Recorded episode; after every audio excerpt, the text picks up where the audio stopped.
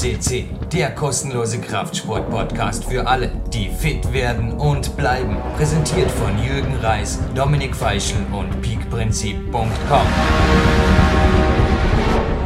Jürgen Reis begrüßt euch live on tape. Der größte Klettersport-Podcast der Welt hat eine Platin-Perle mehr. Per, ja, vor ein paar Wochen ging das Interview online und jetzt heute, wo dieser Podcast online geht, am 13. Januar 2014 kriegt er zuerst mal den Vorspann und den zeichne jetzt mit Sven Albinus auf. Aber jetzt am 29.06., wo die Sache zu euch über die Ohrhörer oder die Lautsprecher, ja hoffentlich im Freien, bei einem Super Walk oder irgendwas zu euch kommt, denke ich, haben wir eine ganz große Geschichte wieder mal on tape gebracht. Und jetzt erst mal, wie das bei Vor- und Abspänen bei Kletterpodcasts üblich ist, hier Sven Albinus in Dresden. Ein herzliches Willkommen und ich hoffe, bei euch ist immer noch das gleich gute Wetter wie gestern, als du mir gemeldet hast. Hallo.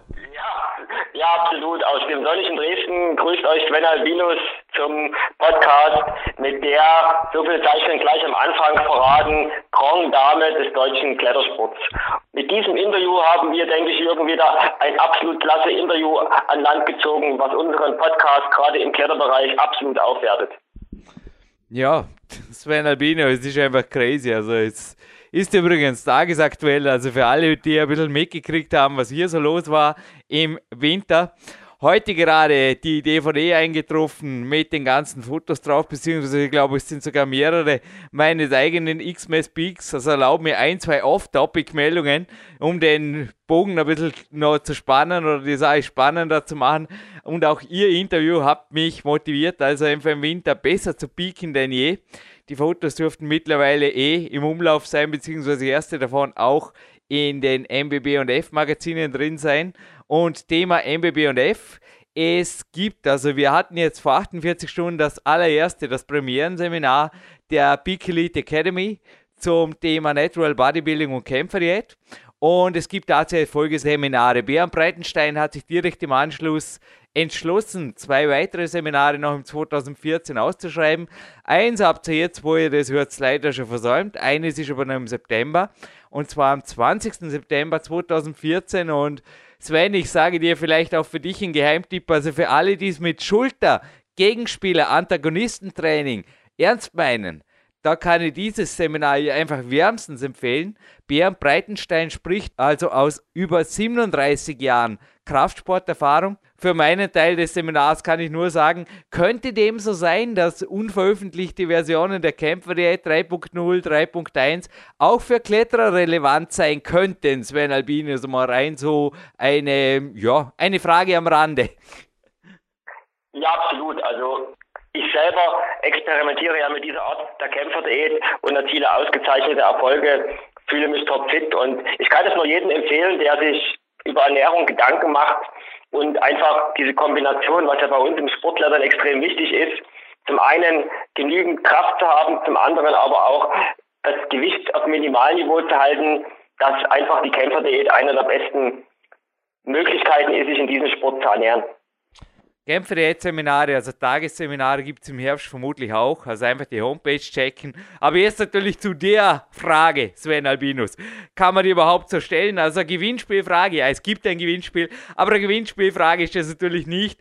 Es gleicht fast schon einer Scherzfrage für jeden, der in den Klettersport einigermaßen ja, nicht jetzt gerade jetzt die IFSC-Aufzeichnungen anschaut und den Horizont jetzt auf die letzten zwei Wochen Weltcup geschehen oder was auch immer beschränkt, aber die Frage, wer ist Marietta Uden? Kann man die überhaupt so stellen? Ich stelle es jetzt auf jeden Fall dir, Sven Albinus, aber nicht ohne ein herzhaftes Lachen zu unterdrücken. Ich glaube, man hört es eh an meiner Stimme. Es ist einfach die Frage schlechthin. Wer ist Marietta Uden? Und Sven Albinus, bitte in Abwesenheit der zweiten Nummer uno, Dominik Feischl, walte du deines Amtes als Sportreport-Berichterstatter. Ja, das hast du mir vorweggenommen. Ich wollte den Bogen noch für unsere, gerade für unsere jungen Kletterzuhörer ein wenig weiter spannen. Aber du hast die Katze aus dem Sack gelassen. Wir haben heute im Interview die elffache deutsche Meisterin im Sportklettern. Sie ist außerdem Weltcupsiegerin im Bouldern geworden 2001. Sie hat 2001 auch den Weltrekord im Schwierigkeitsklettern der Damen geknackt. Sie war die erste Frau, die eine Route im Bereich des 11. Schwierigkeitsgrades geklettert hat. Sie war außerdem Bronzemedaillengewinnerin bei der Weltmeisterschaft 1997 und sie hat auch die Bronzemedaille bei den World Games 2005 erzielt. Vielleicht dort der kleine Hinweis für alle Zuhörer, die mit dem Begriff World Games nichts anfangen kann. Das ist im Moment noch für, Kletter, für, den, für, den, Klettersport vergleichbar mit den Olympischen Spielen oder genauso wie für den Kraftsport die äh, Universum-Veranstaltungen halt. Das ist so das absolute Nonplusultra und damit hat sie sich in die ewigen Geschichtsbücher des Klettersports eingetragen. Es sind weiterhin extrem schwierige Routen gelungen. Sie hat ganz viele Erstbegehungen oder erste Damenbegehungen von Routen im 10. Grad erzielt und hat damit einfach der Szene ihren Stempel aufgedrückt. Sie war 16 Jahre im Profi-Wettkampf geschehen und hat dann im Alter von 37 Jahren im August 2005 ihr Wettkampfgeschehen in der internationalen Wettkampfszene beendet. War seither natürlich nicht ganz untätig, speziell am Felsen. Ja, aber vieles davon kommt natürlich auch jetzt im Interview zur Sprache. Alle, die sich näher über Marietta Uden informieren wollen, am besten ins Google eintippen. Sie hat eine eigene Homepage, sie hat aber auch einen offiziellen Wikipedia-Eintrag, auch dort ist ihre Seite verlinkt. Und es gibt natürlich zahlreiche Interviews von allen führenden Outdoor- und Klettersportportalen, glaube ich, im Internet. Dass PowerQuest 10 gefällt hat, eigentlich, ja, ich hätte schon früher dran denken können, aber es war dann letzten Endes doch nicht so einfach, sie ans Telefon zu bekommen. Sie ist immer wieder weggefahren, ein paar Tage. Ich glaube, sie reist nach wie vor gerne natürlich zum Klettern. Ja, Sven Albinos, es scheint, dass es noch mehrere Leute gibt, die genau wie du dem Klettern oder wie ich auch dem Klettern die erste Priorität im Leben geben und Arbeiten sonstiger Natur sowie Interviews kommen dann einfach hinterher. Aber Hauptsache, sie sind gekommen. Sven, was meinst du? Hören wir rein, hören wir uns im Abspann wieder oder gibt es noch was zu ergänzen? Tun wir einfach, würde ich sagen, grünes Licht geben für die Marietta Uden, denn dieses Telefonat, glaube ich, ist absolut Platin wert. Ja, absolut. Wir geben grünes Licht, freut euch auf diese Platinperle und wir hören uns dann im Abspann wieder. Jürgen Reis begrüßt Sie hiermit. Ein zweites Mal im Studio natürlich nach dem Vorspann und es ist soweit. Es hat geklappt, die Verbindung steht. Marietta, herzlich willkommen am Bauerküste C Telefon. Hallo. Ja, hallo. Servus, Jürgen. Marietta, wenn du mir erlaubst, es führt nämlich gleich zur ersten Frage. Darf ich kurz erzählen, wie es zu diesem Podcast gekommen ist? Also er hätte ja eigentlich schon, korrigier mich, vor gut drei Wochen stattfinden sollen. Ich hoffe übrigens, du warst in der Zwischenzeit Hoffentlich im Kletterurlaub, oder wo warst du denn? Ähm, also ich bin momentan so eher im, im Familienrhythmus, weil wir haben eine kleine Tochter und mhm. ich äh, schieb mein Training oder mein, mein Klettern eher so zwischen rein. Mhm. Aber, aber das ist auch okay, weil ich meine, ich habe mich ja schon ganz schön ausgetobt und man kann nicht irgendwie, also ich finde, man kann nicht immer dasselbe machen oder ich zum Beispiel und ähm, also ich gebe jetzt ähm, hier in Tölz Stunden sowohl Feldenkreis als auch Klettertraining und ähm, schaut, dass mein eigenes Klettern auch nicht zu kurz kommt. Und meine kleine Tochter, die hat auch schon Spaß dran und das passt eigentlich alles ganz gut. Also wir haben ja jetzt auch ähm, wir haben jetzt auch ein Heudel gebaut und da gibt's auch noch viel zu tun und ähm, ja, wir sind eigentlich schon so viel gereist und ich genieße das mal hier ein bisschen ähm, standhaft zu sein und das passt alles.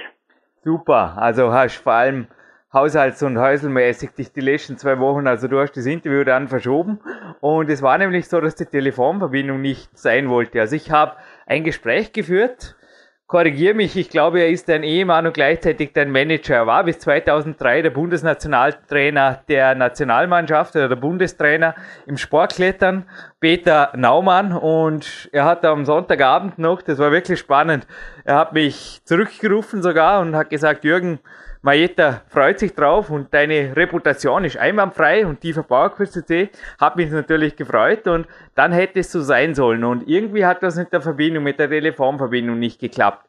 Und einen Tag später habe ich dich im Kletterraum in einer Satzpause angerufen. Irgendwie habe ich gar nicht damit gerechnet, dass du abnimmst und plötzlich warst du am Telefon und ich, also sorry, aber das letzte Mal persönlich getroffen haben wir uns vermutlich, haben wir gerade mal die Liste angeschaut, am 27. Mai 2005 in Imst in der Isolation. Das kann gut so sein, gell? Okay. Und, schon lange äh, her, ja. Ja, ist schon lange her. Und nicht nur jetzt bin ich leicht nervös, sondern dort da im Kletterraum. Also wir haben da natürlich eine Vorbesprechung geführt für dieses Interview. Du hast dreimal gefragt, aber wie geht es dir? Also du hast angefangen mit, hey Jürgen, wie geht es dir? Und wie gesagt, ich habe irgendwie über das Interview und dann war wieder, wie geht's dir? Und am Ende, ja, aber wie geht es dir jetzt? Und das führt mich zur ersten Frage.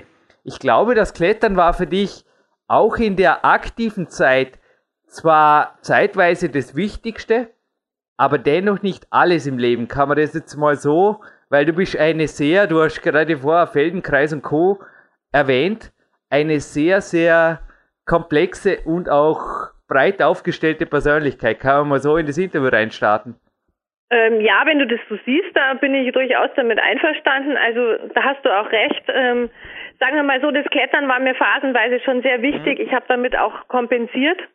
Also ich denke mal, wenn man irgendwas wirklich ganz intensiv betreibt, dann, dann lässt man andere Dinge auf, auch auf der Strecke oder, oder man kompensiert halt auch einfach ein bisschen sein, äh, sein anderes Leben, sage ich jetzt einfach mal, wenn man sich so Kopf über Hals so reinstürzt. Und natürlich gehört da auch das Umfeld mit dazu. Ähm, damals hat es halt einfach gepasst. Ich hatte so keine Verpflichtungen und ich konnte dem Klettern hinterhergehen. Natürlich gehört auch eine Portion Talent dazu, aber ich denke mal, wenn man wirklich viel Zeit hat und äh, und das richtige Umfeld, da kann man es ganz schön weiter, kann man es ganz schön zu was bringen. Also ähm, das, das hat mir vollends Spaß gemacht, aber das Allerwichtigste waren eigentlich schon auch immer einfach die, die menschlichen Beziehungen und auch das, das Leben, also dass man auch seinen Spaß hat und sich nicht total aufarbeitet. Und ja, das war mir eigentlich ähm, recht wichtig. Was auch noch ein Punkt war im Wettkampfklettern ist, dass es mir letztendlich ähm, jetzt nicht nur ums Siegen oder so ging, sondern ähm, einfach, dass ich mit meinen Fähigkeiten, dass ich da unter dem stressigen, in der stressigen Situation, dass ich da trotzdem alles auf den Punkt bringe. Also das war immer so mein mein mein Ziel und deswegen bin ich, glaube ich, auch so lange dran dabei geblieben. Ähm, andererseits habe ich auch mein, meine Gesundheit so nie aus den Augen verloren. Also ich, ich habe jetzt nie unendlich abgenommen und äh, mein Körper total ausgebeutet. Und ich denke, deswegen konnte ich auch so lange an der Weltspitze klettern. Also ich war ja 14, 15 Jahre da unterwegs, mhm. also immer unter den ersten zehn. Und ja, also sehr wichtig war es, aber nicht alles im Leben. Und ähm, ja, das Leben geht auch weiter, gell? weil irgendwann wird man älter und dann muss man einfach kapieren, es geht nicht mehr so wie früher und und man muss sein Leben verändern und und das Leben ist Veränderung. Ansonsten, wenn du immer dasselbe machst, da kommst du nicht weiter. Mhm. Und jetzt bin ich halt eher auf der anderen Seite. Jetzt ähm, mache ich gern Trainings mit Leuten und analysiere und da, da ist mir das Feldenkreis natürlich auch eine große Unterstützung. Und ähm, ich selber habe jetzt einfach nur noch meinen Spaß. Ich habe dir übrigens damals dann die Frage nicht beantwortet, wie es mir geht. Es ging mir gut. Ich habe auch hinterher, eine, ich glaube auch dank deiner Energie, die da direkt übers Handy rüberkam, einen Boulder geknackt. Aber auch bei dir hatte ich gleich wieder zu dir in der ganzen Zeit, also ich habe mir gerade gefragt, wenn ich dich das erste Mal getroffen habe. Das war übrigens lieb, der Jürgen Moosbrucker, mein Trainingspartner. Ich habe ihm sonntags, also als das Interview stattfinden sollte, vor drei Wochen, erzählt, dass ich Maeta Uden am PowerQuest C Podcast kriege für ein Interview. Und bei so jungen Kletterern, ich bin mir oft nicht sicher, die kennen nicht einmal mehr den Legrand, so ist es nicht, oder? Und plötzlich bei deinem Namen da ging die Sonne in seinen Augen auf und er hat gesagt, wow, cool, weißt du was? Von ihr bekam ich damals noch als junger Pimpf das allererste Autogramm bei einem Masters in Scheidegg. Und ich habe gefragt, ob wir uns da das erste Mal beobachtet habe. Aber zum Thema, geht es mir gut, geht es dir gut? Das war bei dir auch bei der Isolation irgendwie immer, also ich habe dich oft so beobachtet ein bisschen nebenbei, wie du aufwärmst. Und du hast dich auch, ich kann mich erinnern, du hast dich in Italien einmal so mit einer liegenden Nacht beschäftigt. Du bist einfach nur da gestanden und hast so, wie ich jetzt im Studio, so die liegende Acht in die Luft gemalt, also alles Dinge, von denen ich damals nicht viel wusste. Oder oft hast du mir dann dazu gebracht, darüber mal zu recherchieren. Oder wenn einmal das Wort liegende Acht dann fiel in einem Buch oder so, dachte plötzlich, ey, ja, Marietta hat sowas auch gemacht. Was ist da?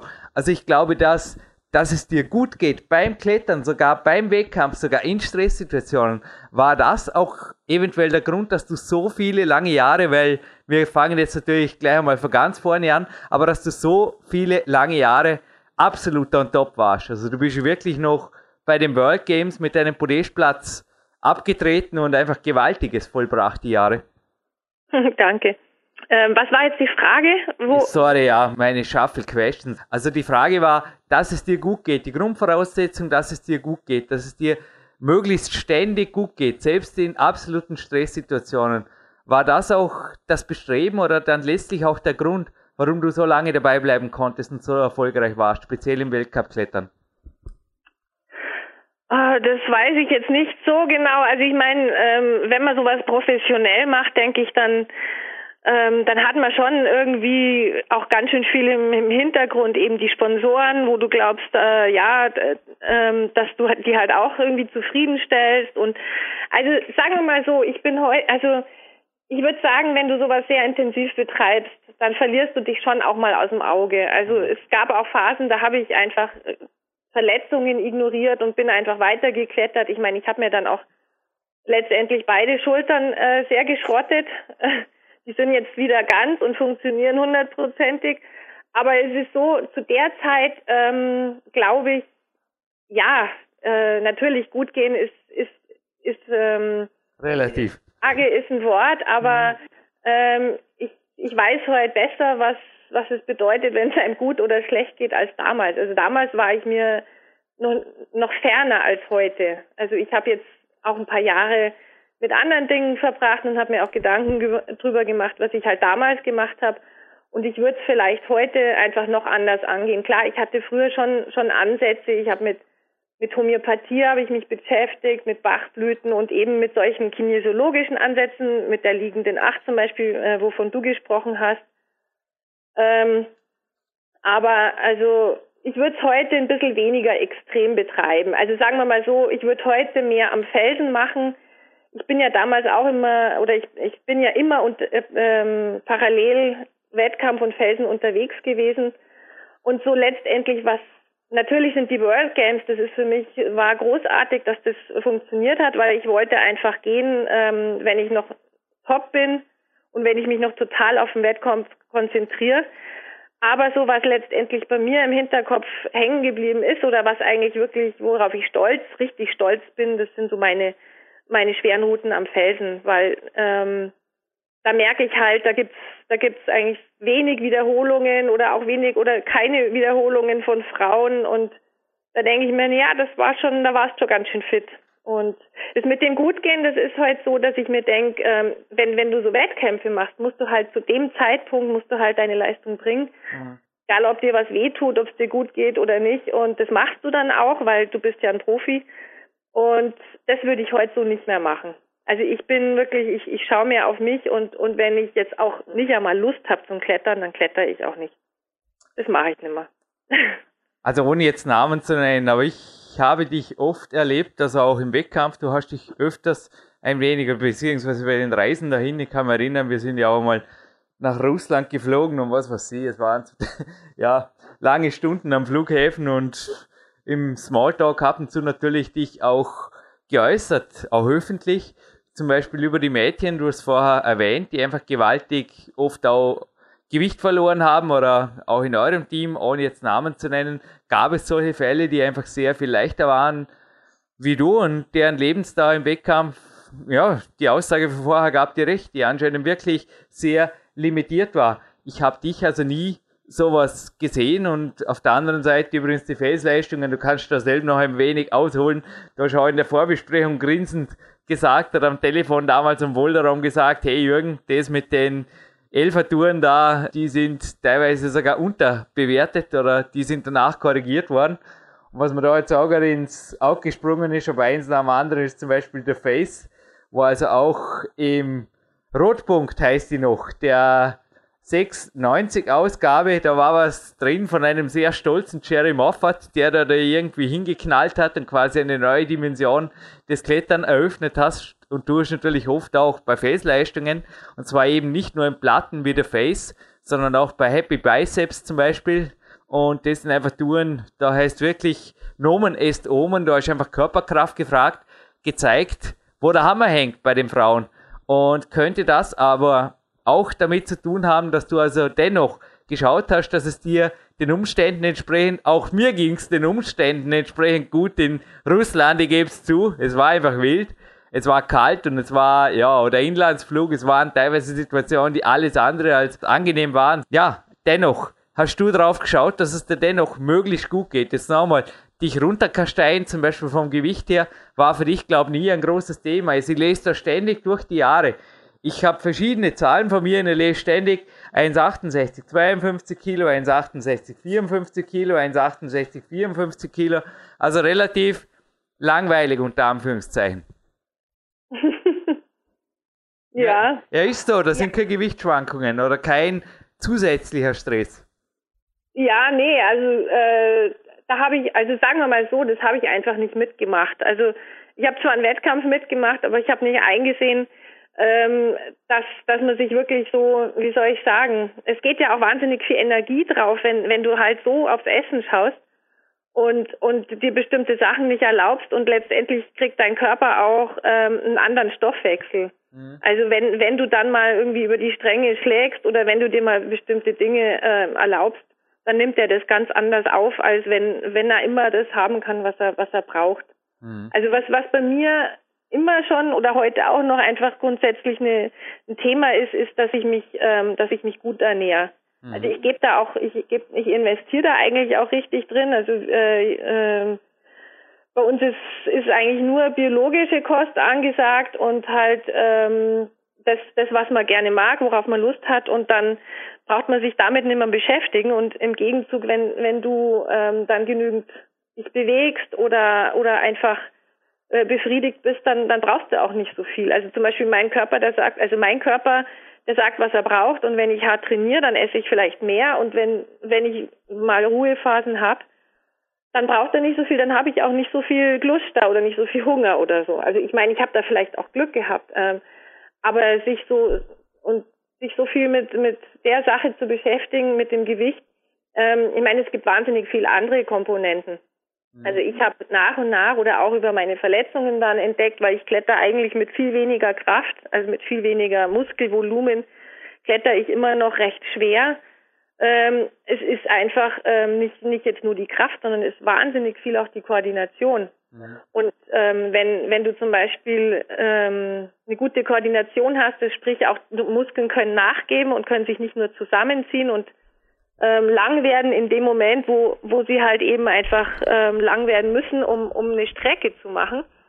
Also das sind, das sind ganz andere Themen über eben Koordination, intra- und intermuskuläre und Technik und Taktik. Also es gibt da so viel ähm, andere Bereiche, dass, dass so absolute ähm, Kraft im Verhältnis zum Gewicht einfach gar nicht wichtig ist. Schau dir zum Beispiel Leute an wie ein Chris Sharma. Mhm. Der war auch nie leicht. Ich meine, der nimmt sich seine Energie ganz woanders her. Also ähm, ja, also der der macht halt sehr viel mental und und der schaut auch, dass es ihm gut geht und ich meine, der ist auch schon lang dabei. Ja, ich muss sagen, also der hat es auch echt gut erwischt oder oder ähm, wenn man halt einfach schaut, dass, dass man seinen Spaß nicht verliert und natürlich geht es einem dann gut. Also und, und wie gesagt, wir leben länger und das, das ist vielleicht eine Zeit, so 10, 20 Jahre, wo du Top-Leistung bringst. Und dann kannst du auch noch schwer klettern, aber na, vielleicht von der Kraft her nicht mehr mit denen mithalten. Zum Glück ist, Tech, äh, ist Klettern halt auch ein Sport, wo es halt auf andere Komponenten auch ganz stark drauf ankommt, eben auf, auf ähm, Taktik, Technik und so Sachen. Und da kann man natürlich auch mitmischen, wenn man noch älter ist. Also ich meine, ich bin ja bis weit über 30, äh, bin ich da noch Wettkampf geklettert. Aber ähm, ja, also das ist einfach wichtig, dass man nicht aus den Augen verliert, dass, dass das Leben hinterher noch weitergeht und dass, dass es einem einfach äh, auch in der Sache gut geht, die man macht. Also das war mir schon immer wichtig. Also mein eigenes Statement zum Thema Gewicht ist, ich weiß nicht, ob du dich da einschließen kannst, dass einfach jeder Körper auch eine genetische Statur hat. Es gibt dünne und es gibt athletischere, wie ein Chris Sharma.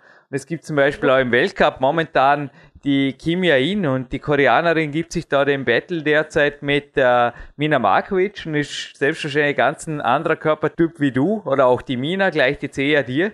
Und sie, also ich habe sie in, in Imsten der Isolation, ich war dieses Jahr dort, ich bin fast über sie drüber gestolpert, weil sie war am Stretchen und ich habe sie fast nicht gesehen. Ich wie ein Kind, also 1,53 groß und hat 42 bis 43 Kilo beim Wettkampf. Ist also unglaublich. Und da ist natürlich auch eine ganz andere Technik und anderes, ja, im Endeffekt ist es ein anderes Klettern gefragt. Und ich denke, da muss halt jeder aus seinem Körper beim Klettern, was ihm quasi teilweise auch so Mutter Natur mitgegeben hat, schauen, dass er klarkommt. Also für mich zum Beispiel ist das nicht wirklich leistungsfördernd. Ich habe es ein, zwei Mal probiert, jetzt zu viel Muskulatur zuzulegen, wie du gesagt hast. Da wäre ich nur steif und schwer und kann nicht mehr klettern. Andererseits gibt es einfach auch Leute, die zum Beispiel, ja, Anna Störitz hat zum Beispiel, die im Boulder-Weltcup sehr stark ist und ich habe auch mit ihren Betreuern zum Teil schon ein bisschen gesprochen und die sofort an Energie verlieren, wenn sie ein bisschen abnehmen und die ist ja auch mehrfache, x-fache Boulder-Weltcup-Siegerin, wurde übrigens ja, aber der ja. Sportlerwahl genauso wie du berücksichtigt dieses Jahr, also verrückt. Also ich glaube, da muss halt jeder seinen Weg finden. Oder wie siehst du das mittlerweile auch bei der Jugend? Na, absolut. Also da gebe ich dir recht, dass, äh, dass da körperliche Voraussetzungen mit reinspielen. Also das, das weiß man ja schon äh, seit ewig, also das weiß man eigentlich schon immer, dass es athletische und, ähm, mhm. und eher dünne Typen gibt. Aber zum Beispiel, ich meine, die, die, äh, die Anna, also äh, wie soll ich jetzt sagen, ich meine, zum Bouldern, da brauchst du einfach ähm, deine ganzen Muskeln. Andererseits hast du natürlich auch nicht die Ausdauerbelastung. Also mhm ich denke mal, dass sie sich jetzt äh, im, im Lead-Wettkampf, äh, dass sie sich da schon ein bisschen schwerer tät. Aber so wie, wie sie klettert oder so, muss ich sagen, das beeindruckt mich, ähm, hat mich immer sehr beeindruckt und ich finde ich finde es total gut, dass sie da einfach ihre Linie fährt und ich meine, sie fährt ja auch sehr gut. Also Bouldern ist schon einmal was anderes, auch vom, vom Trainingsaufwand, als mit Seilklettern, als die Ausdauergeschichten weil ähm, das ist eine ganz andere Belastung und da zählt natürlich, also die Sanduhr, die, die ist im Unterarm und da zählt schon das, wie viel dranhängt. Aber da kannst du halt sehr viel eben durch, ähm, durch Rhythmus, durch, ähm, die Franzosen sagen avancé, also durch vorwärts gehen, also nicht ewig irgendwo überall rumschütteln, sondern du kannst durch solche Sachen ganz viel rausholen, wenn du einfach vorwärts kletterst und deinen Rhythmus kletterst und nicht vor jedem Zug joggst und so. Also solche Sachen sind, sind da ganz entscheidend. Und da kannst du auch mit, mit einem, mit einem ordentlichen oder mit einem gesunden Gewicht, sage ich jetzt mal, recht weit kommen. So spricht übrigens eine Frau, die zweimal deutsche Meisterin und Weltcupsiegerin in Bouldern geworden ist. Muss auch ein besonderer Sieg für dich gewesen sein. Hast ausgerät beim Bouldern es mal so klappt? Ja. Ja, Mai, also bei mir ist, ich weiß auch nicht so genau, ich, äh, äh, ich habe mich ja auch nie so spezialisiert, sage ich jetzt mal. Eben, ja. Ich meine, ich habe ich hab nicht so viel am Plastik trainiert, sondern bin immer ähm, zwischen den Wettkämpfen einfach rausgegangen an die Felsen. Und Mai, ich habe sowohl Bouldern als Seilklettern gemacht, was mir aber, glaube ich, auch in meinen, also in meinen absolut schweren Routen, ähm, zum Beispiel, du hast es vorher angesprochen, wie im Happy Bizeps, einfach geholfen hat, es zu durchsteigen, weil das war jetzt, ähm, ich, ich sehe da heute noch Leute drin, die wirklich richtig gut unterwegs sind knallhart tun. Also weil, weil das Happy Bizeps ist absolut resistent mit, mit knallharten Einzelstellen. Also man kann sagen, man muss da zwischendrin auch bouldern. Und du musst dich halt zwischendrin eigentlich wirklich an relativ schlechten Griffen äh, komplett erholen. Also ähm, und das ist eine Kombi-Geschichte. Also ich finde, um, um komplett zu sein, das gehört einfach auch zusammen, dass du dass du im Bouldern relativ fit bist oder du, es, es kommt dir einfach zunutze, wenn du wenn du boulderst und wenn du Seilkletterst. Also sowohl beim Bouldern ist die Taktik vom Seilklettern gut, weil du dir einfach, weil du auch einen Rhythmus bei den Bouldern haben kannst und auch das Atmen nicht vergisst und auch die Spannung rausnimmst, wenn es geht, weil, weil ich meine, das spart dir immer Kraft und umgekehrt mal richtig Gas zu geben und äh, und alles zu geben in der Route, das das können halt manche, sage ich jetzt mal nicht so, die halt äh, nur lange Routen klettern. Aber Happy Bizeps, lass mir jetzt sogar den Korken knallen. Ist das ein Weltrekord. Oder du hast da, wie gesagt, am Telefon in der Vorbesprechung, ich war im Kletterraum und auch die Gedanken teilweise bei dir, teilweise zugegeben auch schon am nächsten Bowl, aber du hast da was Wichtiges gesagt. In der Wikipedia steht derzeit 8B plus, 10 plus und erste Damenbegehung. Ist da noch was hinzuzufügen oder zu korrigieren? Also ich ja, werde nicht die Wikipedia korrigieren, aber die, die jetzt zuhören, können es gerne machen. Nein, also ich meine, äh, soll mal die Leute, die 8C klettern, äh, ins Happy Bizeps gehen und Eben, sagen, ja. was sie davon halten. Also es du hast am Telefon so, gemeint, es ist schwerer. Ja, also ich, ich, krieg halt das Feedback mittlerweile ja. von allen Seiten oder ich höre halt einfach erstens am, am Schleier ähm, die alten Routen, ähm, die, oder sagen wir mal die Routen aus der Zeit, die sind, die sind schon teilweise recht hart bewertet und ähm, ich meine, wie in jedem Schwierigkeitsgrad, den es neu gibt, da traut man sich vielleicht nicht so, wenn man, wenn man noch was schwerer ist oder man weiß es nicht, dass es vielleicht noch schwerer sein könnte. Ähm, auf jeden Fall ist, ist rechts vom Happy Bizeps eine Route, die ist, glaube ich, mit 8C plus bewertet und äh, da habe ich auch schon gehört, dass das Bizeps schwerer ist. Also mhm. und und das sagen alle, also so und so wie du das geklettert hast, also ich habe ähm, also es gibt momentan die Möglichkeit, manche Leute klettern da in der Mitte ein Stück runter an so einen Knieklemmer hin. Das habe ich damals auch nicht gemacht und ähm, also ich denke mal, das Happy Bizeps kann locker 8C sein und damit bin ich ähm, weil ich habe das ja 97 geklettert, bin ich einfach jetzt für mich weiß ich, dass ich die erste Frau bin, die so eine schwere Route geklettert hat. Also das wollten wir hören, ja. Also du bist definitiv die erste Frau, die damals eine Route im Schwierigkeitsgrad 8c geklettert hat oder 10 plus 11 minus. Ja, in die Richtung geht's einfach ich meine, weißt du, ich, ich muss jetzt da das auch nicht an die große Glocke hängen, weil. Nee, aber ich war selber am Schleier Wasserfall und ich sag nur, also war alles, was du gesagt hast, gebe ich dir schriftlich. Also ich lasse das einfach so stehen. Ich glaube, wir können das mit Genuss so stehen lassen, Valletta. Ja. Ja? Oder ja, oder zum Beispiel ähm, der Highlander im Zillertal am Jochberg, mhm. der ist ja auch äh, 8B plus und das ist auch eine harte Nuss hat auch, also es sind alles Routen auch, wo, ja, okay, da kommen vielleicht jetzt äh, nicht so die Frauen hin, obwohl ich meine, in Österreich gibt es sehr starke Frauen. Aber äh, zum Beispiel im Zillertal habe ich auch viel geklettert, wo ich, äh, wo ich sage, ja, zum Beispiel, oder das Graceland, mhm. da oben in den ewigen Jagdgründen, das ist auch eine Route, wo ich sage, hey, da bin ich einfach happy, weil das war für mich so ein, so ein Traum, das habe ich gemacht. Oder was für mich auch ein absoluter Traum war, ist nur mit 8b bewertet, aber das ist ganz eindeutig ähm, eine andere Generation gewesen. Das ist das La Rose et les in Bukes. Wollte gerade sagen, da war, glaube ich, sogar der Wolfgang Güllich so richtig stolz drauf, gell? Ja, ja, genau. Und ich meine, das ist zum Beispiel eine Route, wo die Leute ewig hingerannt sind. Eben, ja.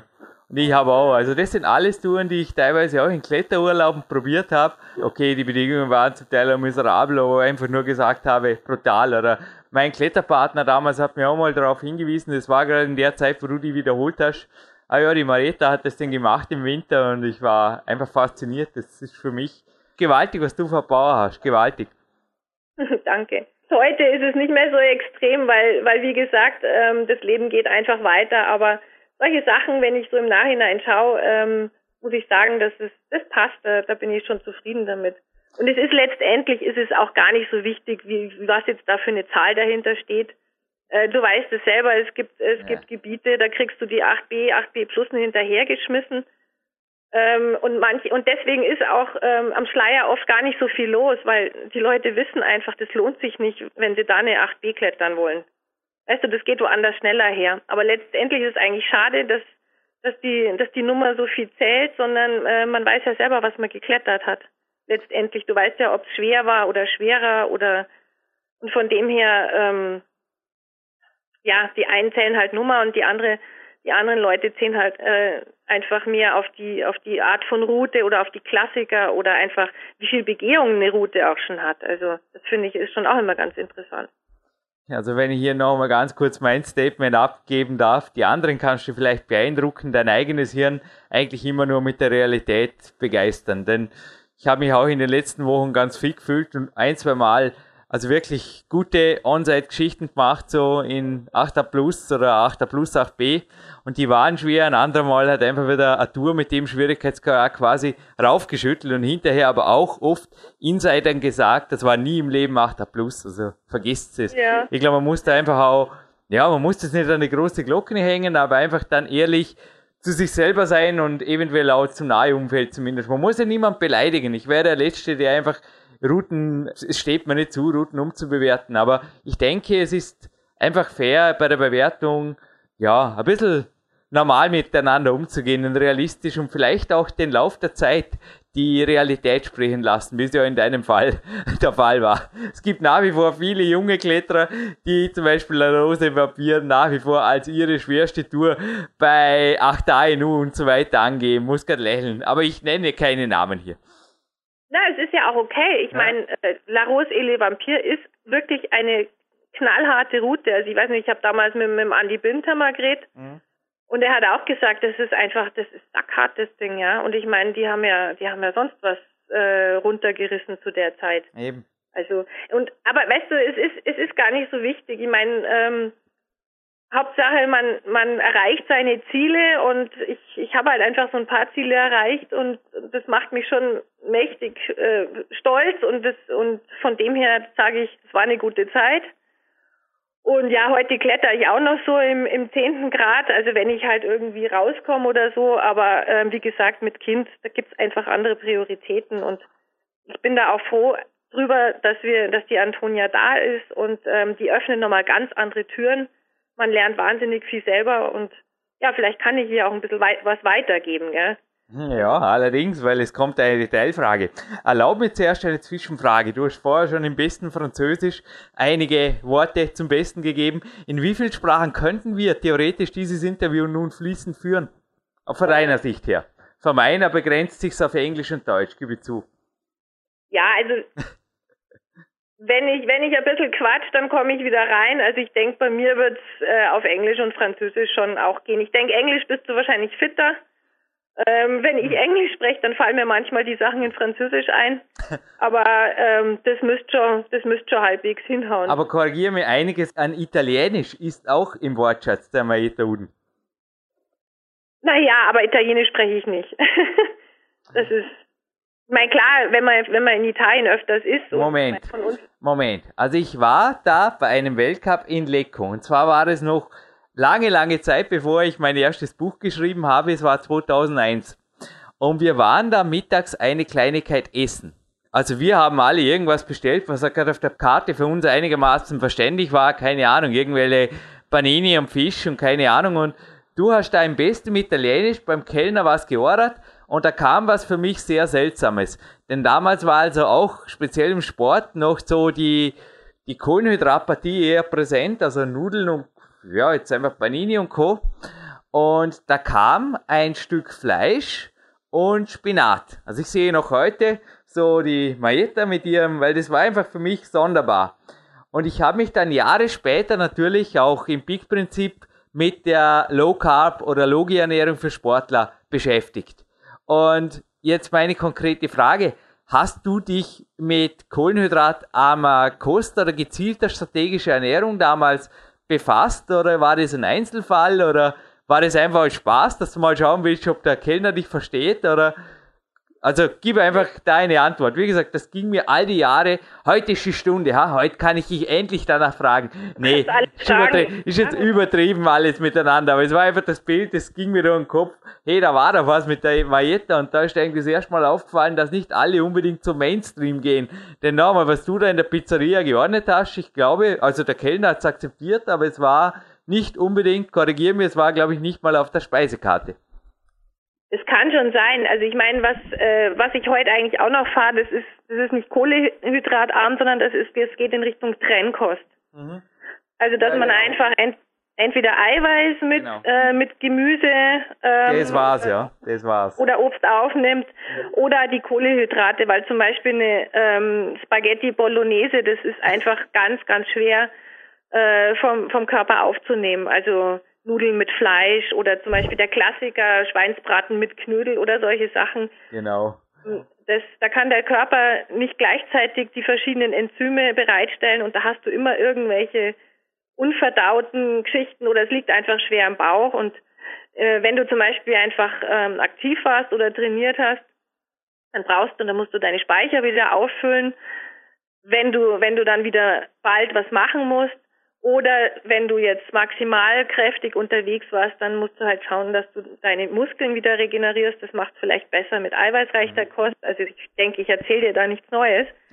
Aber einfach das, das zu trennen voneinander, Kohlenhydrate und Eiweiß, das mische ich nicht so gerne, weil das, ähm, das habe ich einfach an mir erfahren, dass dass das leichter zu verwerten ist, wenn man, wenn man das ein bisschen auseinanderhält. Und daher kommt die Geschichte mit dem, mit dem Fleisch und dem Spinat.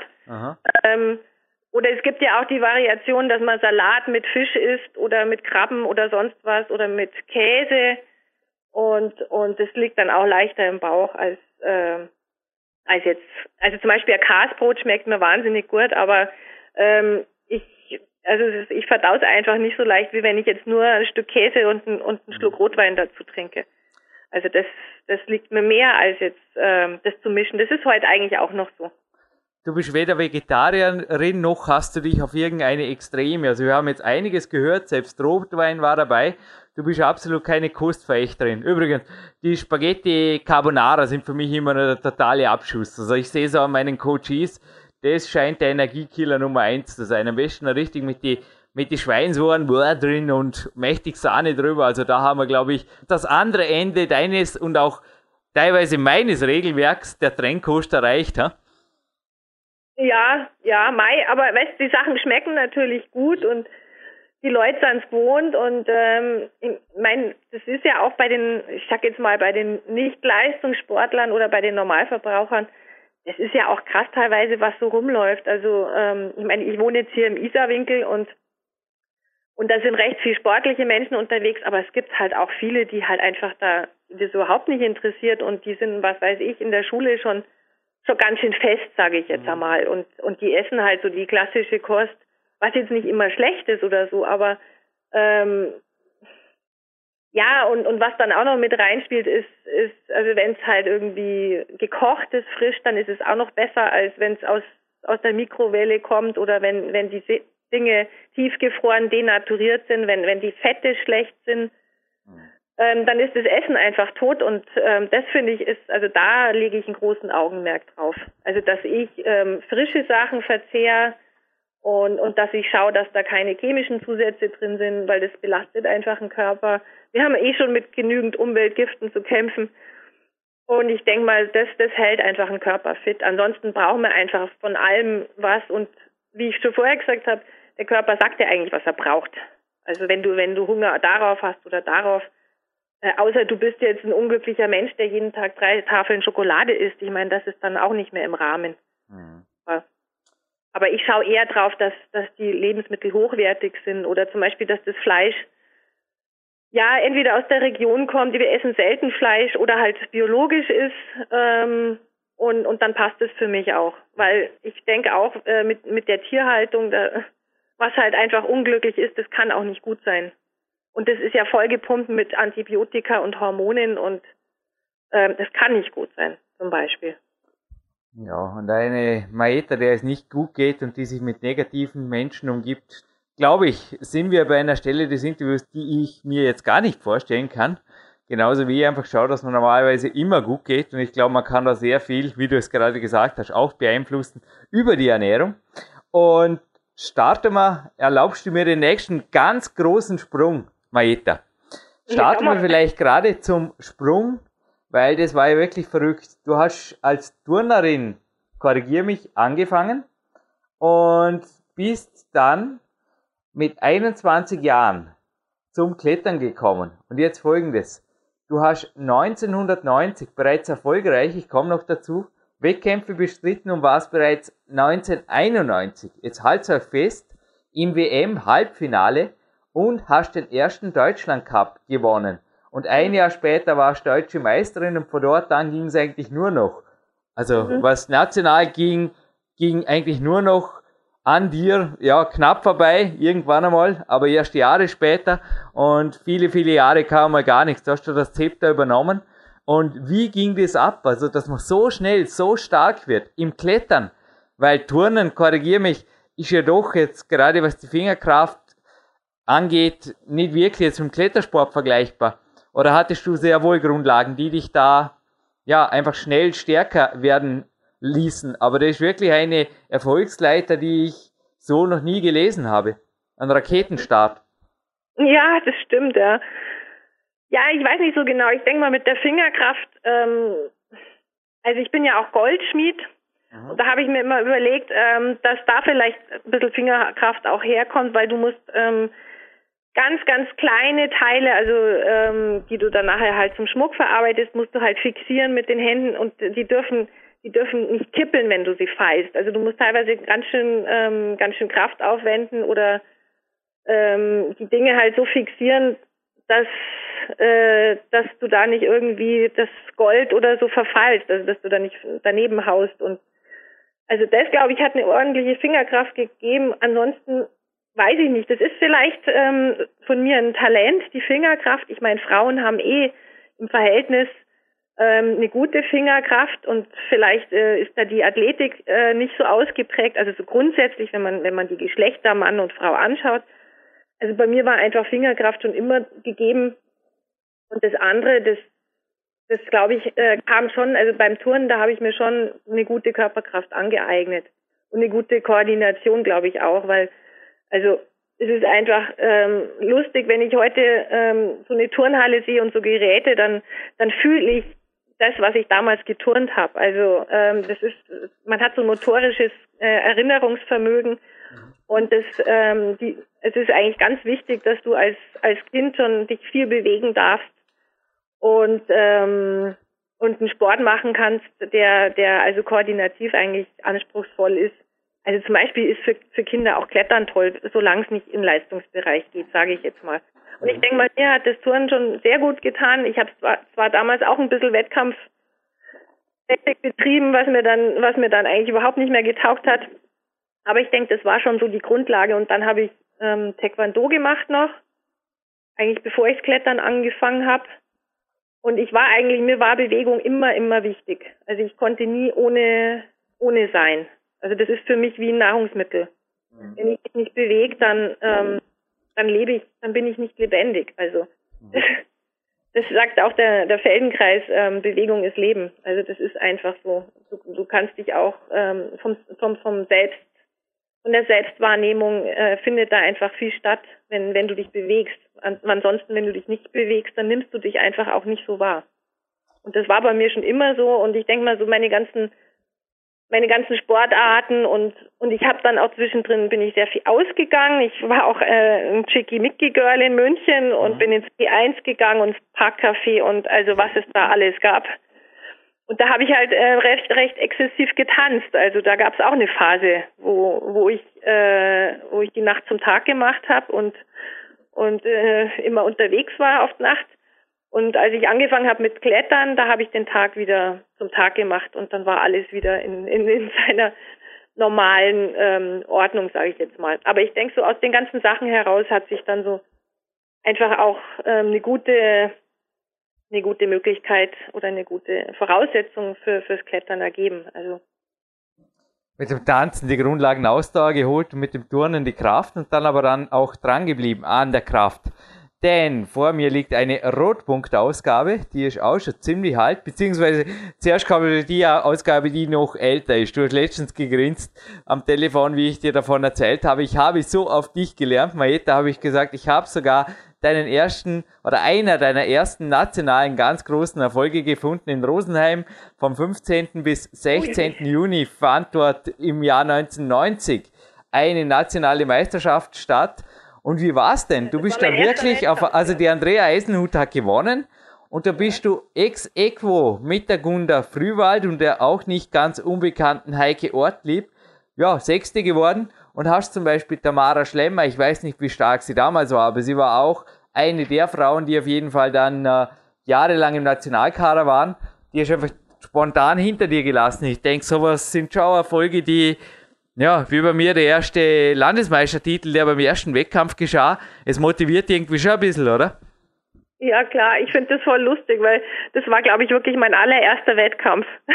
Habe ich wirklich gut recherchiert, gell? Sagst nichts mehr. Ja, hast du wirklich gut recherchiert, das stimmt. Alle Danke übrigens, Uli, einem Rohpunktsammler. Ich habe hier einen Schrank voll. Ich habe einen Schrank voll, das sind vier Regale und zwei Stapel nebeneinander voller Rohpunkt, Klettern, Climax und sogar Magazine, die ich gar nicht verstehe, in Spanisch und glaube ich sogar, na, Französisch nicht, in Spanisch, für Spanisch könnt ihr lernen, ja. Dann könnte die, die unterste Stapelei auch noch als Fakten anführen, aber ich glaube, mir reicht heute die deutschsprachige für dieses Interview. Aber Marietta, wie ging es dann, dann weiter? Denn die nächste Rohpunkt, die vor mir liegt, die ist dann einige Jahre später entstanden. Da bist du direkt auf der Seite mit dem Andreas und Christian Bindhammer, die du vorher auch erwähnt hast. Und da ging es um Training. Und du hast da im Gegensatz zu anderen, speziell Kletterdamen, sehr betont, dass es wichtig ist, den Oberkörper zu trainieren. Man sieht dich da auch an einem Fingerboard hängen. Also sowas, ich glaube, ist so ein uraltes Autre Preboard, wenn ich da richtig sehe, wie es auch bei mir da gibt. Und ich setzt nach wie vor auf so Geschichten. Wie bist du damit vorangekommen? Also ich habe nach wie vor das Gefühl, das ist einfach eine Grundlage, zum Beispiel eine ordentliche Blockierkraft zu haben und da kann man eben im Klettern sehr gut oder gerade im Winter kann man sehr gut Grundlagen schaffen in Bezug auf Kraft, die einen dann auch im Klettern weiterbringen. Ja, also ich bin da mittlerweile, glaube ich jetzt mal, ähm, ganz nicht ganz so anders, aber ich habe mich da sehr sehr verändert. Also ich bin, denke ich mal, früher auch nicht so gut geklettert. Ähm, Gerade jetzt zu den Zeiten, wo wo ich angefangen habe mit Wettkämpfen und so, da habe ich sehr viel mit Kraft gemacht. Also ich habe damals auch viel Kraft trainiert und ähm, was nicht gehen wollte, das wurde halt dann mit mit Willen und mit Biss wurde es dann irgendwie doch noch äh, weggedrückt. Also und also heute geht bei mir, oder das hat sich einfach verändert. Ich, ich war ja dann auch mal ein paar Jahre in Frankreich und war dann mit, mit Gilles Bernigol liiert. Ähm, das ist ja auch ein sehr, sehr bekannter französischer äh, Trainer, der, der damals eigentlich international trainiert hat, äh, was weiß ich, den Eli Chevieux, den Yoshi Hirayama und also die ganze Clique. Das war Lombard, glaube ich auch, oder? Den Rockmaster. Baba, er, war der, genau. er war eigentlich von allen Großen, der Baba, genau, er war von allen Großen damals in den 1990er der Trainer, kann man das so sagen? Ja, also ähm, auf jeden Fall. Ich meine, was halt ein bisschen schade war, ist, dass, dass sie den in Frankreich dann abgesägt haben, weil ähm, den französischen, der französischen, ähm, dem Verband hat es halt nicht gepasst, dass er international trainiert. Mhm. Und deswegen, ähm, deswegen haben sie ihn da ein bisschen abgesägt, aber er hat halt nach wie vor ähm, da seine seine Trainings und und an dem habe ich halt, bei dem habe ich dann auch sehr sehr viel gelernt was halt irgendwie ähm, andere Dinge belangt, wie, was weiß ich, Rhythmus, Atmen, ähm, Taktik, also auch Routen lesen im Vorfeld. Ich meine, das ist das A und O, dass wenn du dir vorher ein Bild machen kannst und eigentlich, bevor du einsteigst, die Bewegung schon gespürt hast, ohne dass du den Griff je angelangt hast. Solche Sachen sind einfach essentiell, um, um, um die Kraft richtig äh, auszunutzen. Mhm. Und ja, mit der Kraft muss ich jetzt sagen, du hast vorher mal erwähnt, es ist einfach wichtig, dass man, dass man blockieren kann. Ähm, Sage ich jetzt einfach mal, ähm, ja, schon, aber selten. Also blockieren in dem Sinne, ähm, da bin ich, da bin ich weit weg. Also ich muss blockieren an Dachkanten oder wenn ich keine dritte habe. Also manch, beim Bouldern manchmal muss man einfach wirklich gnadenlos äh, Oberkörper verdichten, dass man da irgendwie was schafft. Mhm. Ähm, aber letztendlich, mein Kletterstil hat sich jetzt so entwickelt oder auch das, was ich eigentlich vermittle, ist so, dass man wirklich aus dem ganzen Körper rausklettert. Also was ich vorher auch schon mal erwähnt habe, ähm, dass, dass man ähm, die Bewegung mit allem, was man hat, unterstützt, mit dem Rücken, mit, mit, dem, mit der Hand, die dann eigentlich letztendlich greift, auch. Also, dass du mitziehst mit beiden Händen. Gibt ja so Leute, die, die talken und, und reißen dann an einem Arm an. Weißt du, was ich meine? Absolut, und, äh, ja, es war auch schon, ja. Ich meine, das ist halt einfach Energieverschwendung und ähm, und klar, Kraft zu haben, das macht vielleicht Spaß, wenn man spürt, man ist stark, aber es geht ja eigentlich letztendlich darum, dass man ähm, dass man was draus macht. Also und ich habe ja vorher schon gesagt, ich habe dann eigentlich auch immer immer wieder nach meinen Verletzungen und ähm, so bin ich dann wieder auf ein gutes Level gekommen. Und heute sage ich ja, es ist es ist wichtig zu trainieren, aber ähm, man muss schauen, dass man diese Kraft also eigentlich sofort integriert. Weil sonst hast du eine Kraft und hast du isolierte Muskeln, die eigentlich überhaupt nicht wissen, wie sie mit den, mit den anderen koordinieren, wie, sie, wie, wie das Zusammenspiel funktioniert. Ja, bei mir selber, wenn ich jetzt zu viel auf Kraft lege, erstens, wie ich es vorher schon gesagt habe, also ich habe da überhaupt keine gute Erfahrung, allein für die Finger her schon. Und es gibt Boulder. Also ich habe vorher nur, für mich ist Kraft einfach eine Grundlage. Wenn ich die nicht habe, dann habe ich auch eher das Gefühl, tue immer weh oder Oberkörperkraft, weil ich da genetisch eher schwach bin.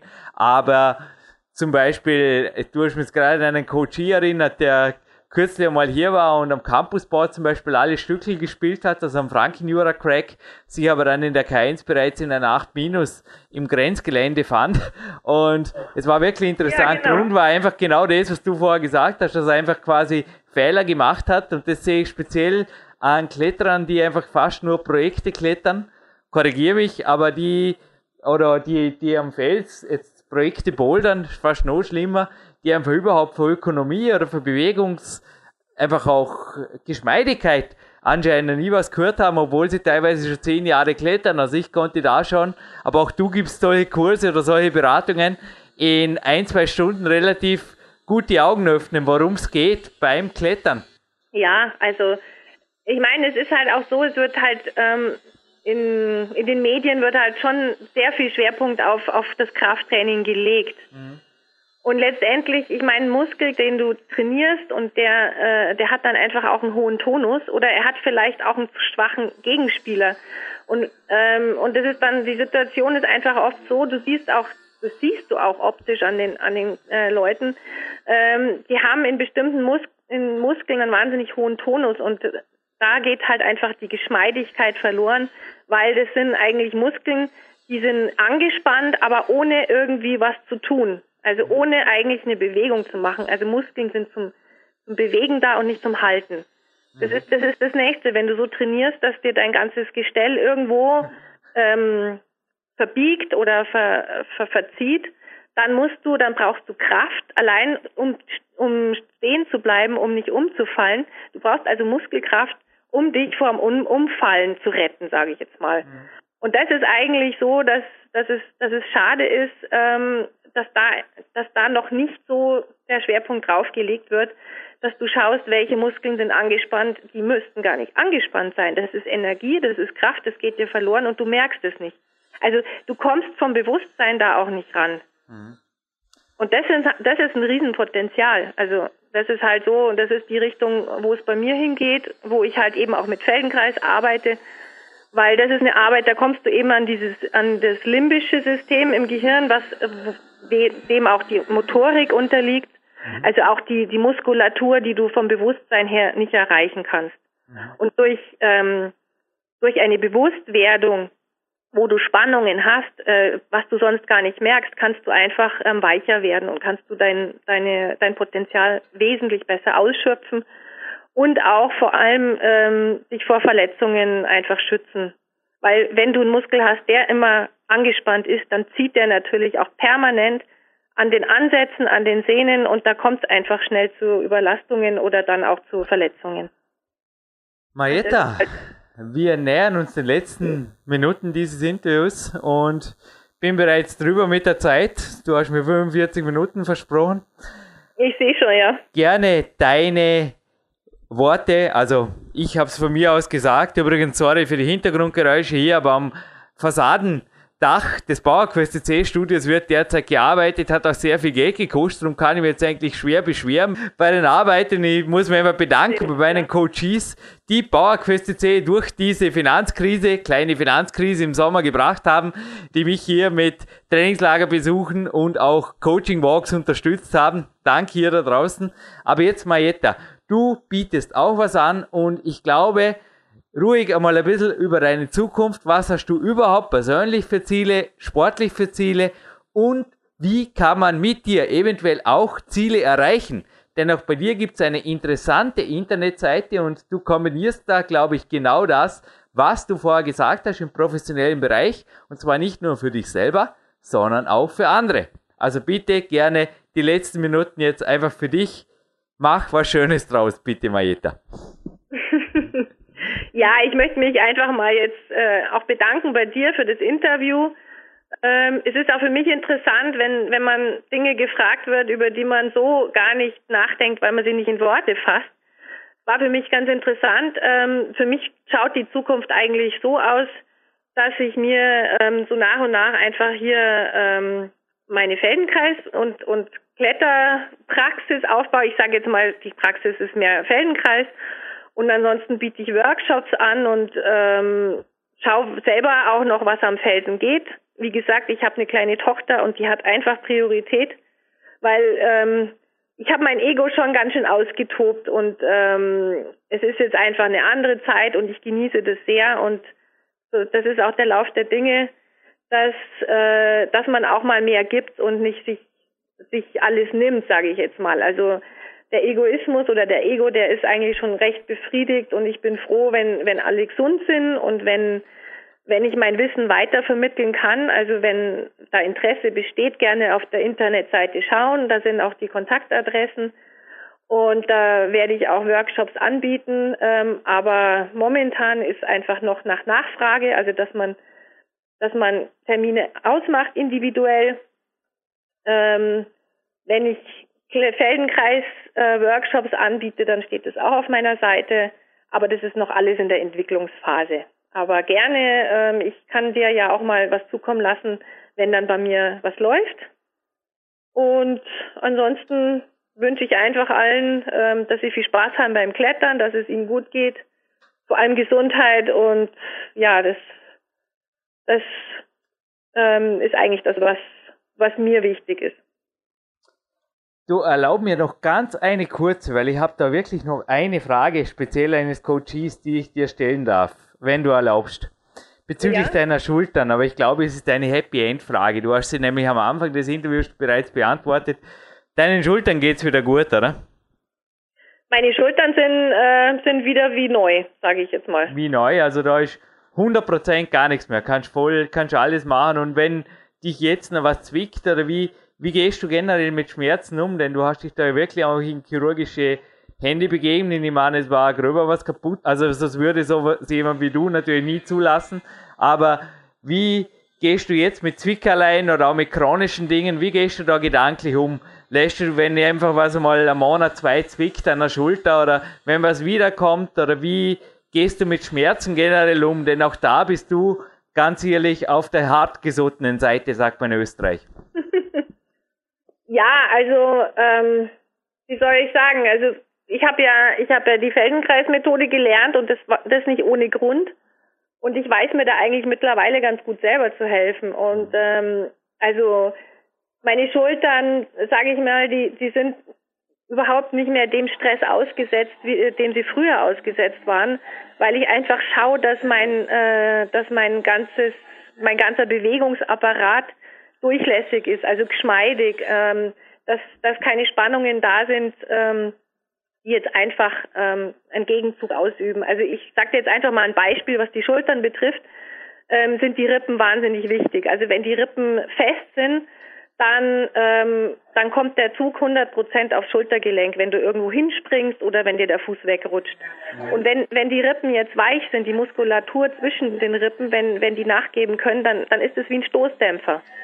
Dann, dann kriegt die Schulter gar nicht von vornherein gar nicht so die, äh, den Stress ab. Mhm. Und ähm, ja, wenn ich merke, dass ich irgendwie fest werde oder so, dann mache ich selber Feldenkreis für mich. Ich habe da auch ähm, andere Feldenkreislehrer, mit, mit denen ich mich regelmäßig treffe. Und wir behandeln uns gegenseitig und, und somit komme ich eigentlich überhaupt nicht mehr jetzt in die Situation, wo ich sage, ähm, oh weh, da, da kriege ich jetzt eine Verletzung oder eine Überlastung oder so. Also deswegen habe ich das auch gelernt, weil ich habe einfach damals gemerkt, mir haben die Ärzte gesagt, ich könnte nie wieder klettern und die Schultern sind kaputt und ich kann froh sein, wenn, wenn sie alltagstauglich sind. Und bei mir ist halt einfach so, sowas lasse ich so nicht stehen, weil ähm, äh, klar, es gibt die Statistiken, es gibt die Menschen, die Wahrscheinlichkeit, ob was wieder wird oder nicht, aber ich sage dann immer, schau mal mal. Und da habe ich mich halt dann auf, auf den Weg gemacht und ich habe jetzt meine Möglichkeit gefunden, ähm, einfach mein, mein Bewegungs- oder meinen Körper so weit äh, fit zu halten, dass dass ich, wenn ich nicht jetzt grob abstürze, dass ich mir eigentlich nichts mehr tue. Mhm. Gell? Und bodyandclimb.de, also body and zusammengeschrieben, klein.de oder noch besser googeln nach Marietta Udens Homepage, führt nach wie vor zu der Internetheimat, bei der du solche Dienstleistungen auch anbietest und mit weitervermittelst, auch in Zukunft. Auf jeden Fall mache ich. Auf jeden Fall. Es hat mich riesig gefreut, Marietta. Ich mache jetzt noch ja. natürlich den Abspann fertig hier im Studio und ich wünsche dir einen ganz schönen Tag. Ja, okay, ich glaube, der Abspann wird ohnehin zeitversetzt stattfinden. Die Zuhörer wissen das ja. Und ihr hört es gleich, liebe Zuhörer. Und für mich gibt es jetzt einen wunderschönen Coaching Walk an der frischen Luft. Ich brauche den Kopf frei und ich glaube frische Luft auch für dich heute noch sicherlich am Fixpunkt, Marietta. Ja, genau. Auf jeden Fall. Dann wünsche ich dir viel Spaß. Danke. Vielen Dank. Und ja, vielleicht hören wir uns mal wieder oder wenn du mal wieder was brauchst, dann melde dich einfach. Danke. Ich sag selbiges und ich schicke dir, ich glaube, du hast sie noch nicht, meine Peak Days DVD zu, wenn du mir die Adresse meldest. Das ist okay als kleines Geschenk, als kleines Dankeschön für Gerne. dieses Interview. Ja, danke, mache ich. Gell? Also. Geht raus, Marietta. Danke dir, ja, danke für jede Minute und schöne Zeit. Danke. Ja, danke dir auch. Tschüss. Tschüssi. Ciao. Ja, zurück im Studio. Big Elite A Coachee. Sven Albinus immer noch am Telefon in Dresden, im Studio hier in Dorm mit Jürgen Reis.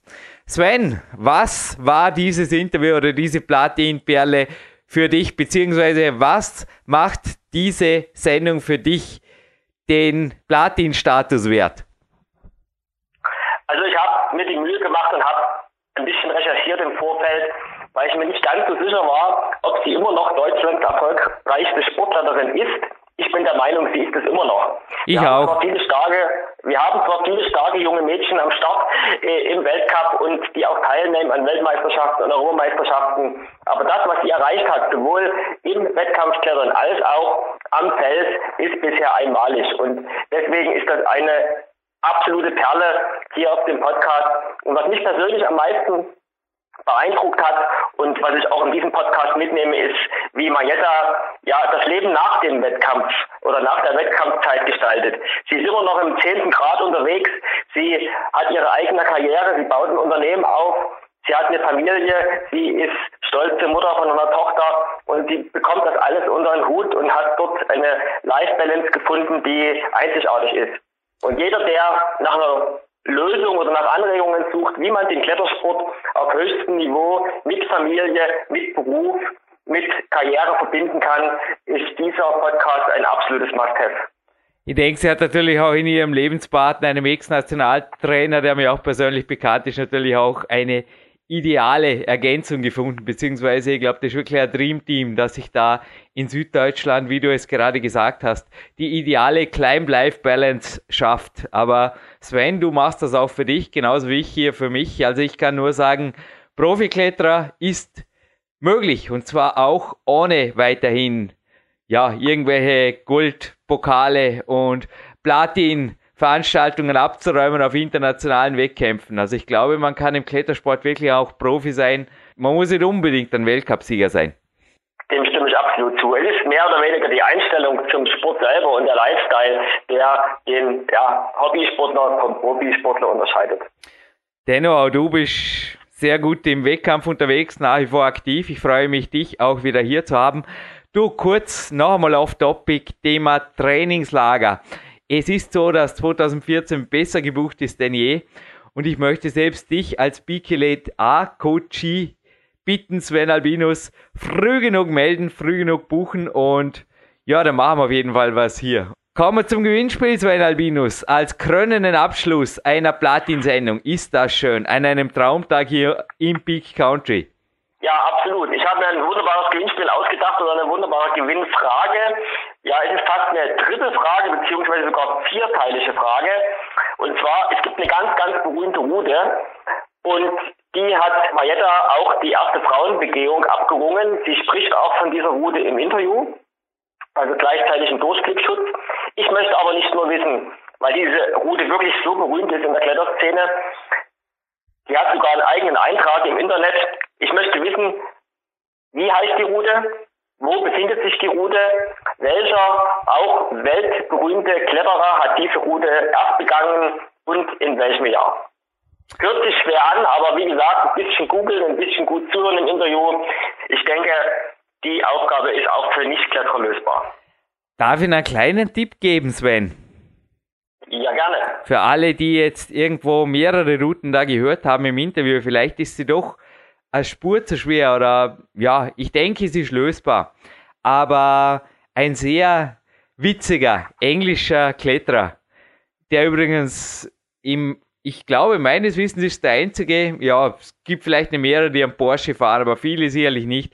Ist auf jeden Fall ein englischer Kletterer, der eine Zeit lang zumindest schon Porsche fuhr, damit auch bekannt wurde ein persönlicher Freund auch von Wolfgang Güllich war, damals in der fränkischen Szene einer der Vorrunner. Selbst die Franzosen haben ihn als besten Kletterer der Welt bezeichnet. Er, also dieser Engländer, hat diese Route einfach diesen Masterpiece des Klettersports erst begangen. Kann man das so sagen? Kann man so stehen lassen, ja. Und stehen lassen können wir nicht die Preise, beziehungsweise ja, alt werden sie nicht hier. Tut's bitte diese euch sichern, indem ihr auf das Kontaktformular die Antworten uns rüber postet, also direkt auf der PowerQuest.cc. Die da wären ein Klettern-Magazin und dann dachte ich mir, kommt als zweiten Preis noch ein Peak Power dazu.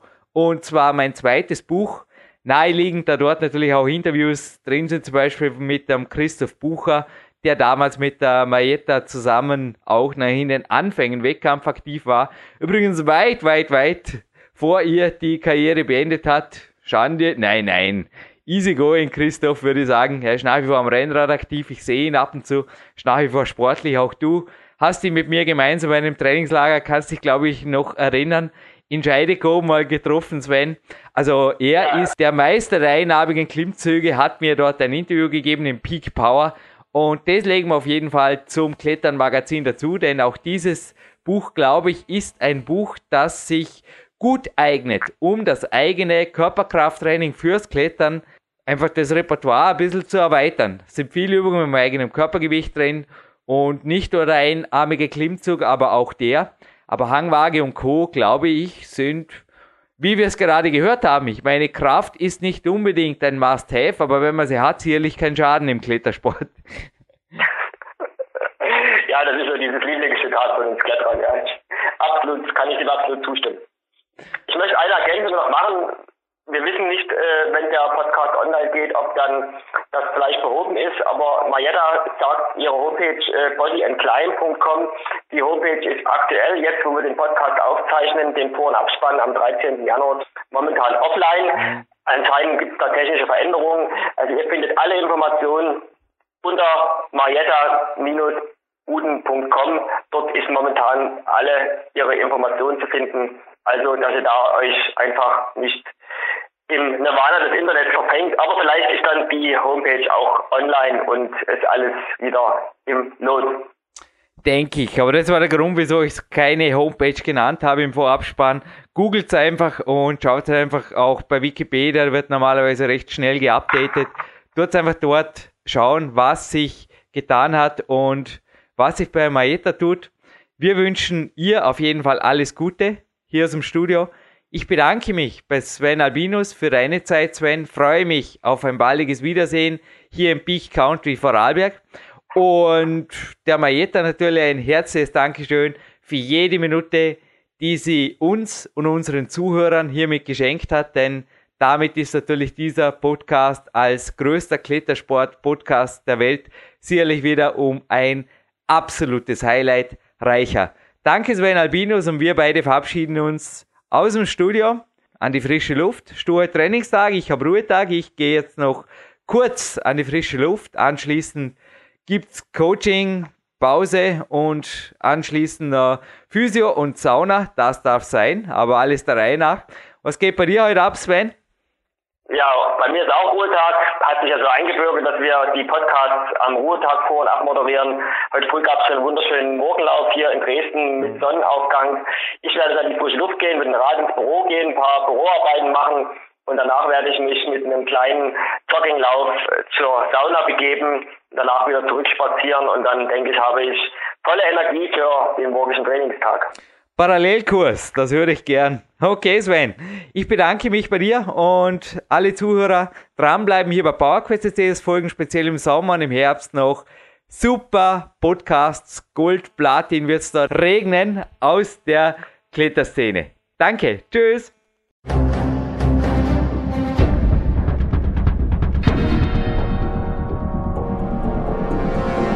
Fitness-Bestseller der Peak-Trilogie, kostenlose Newsberichte und weitere Podcasts von PowerQuest CC sowie Trainingssoftware, Supplemente und Trainingsausrüstung, Personal Coachings, Seminare, Workshops und mehr. Jetzt direkt im Internet auf www.peakprinzip.com oder www.jürgenreis.com.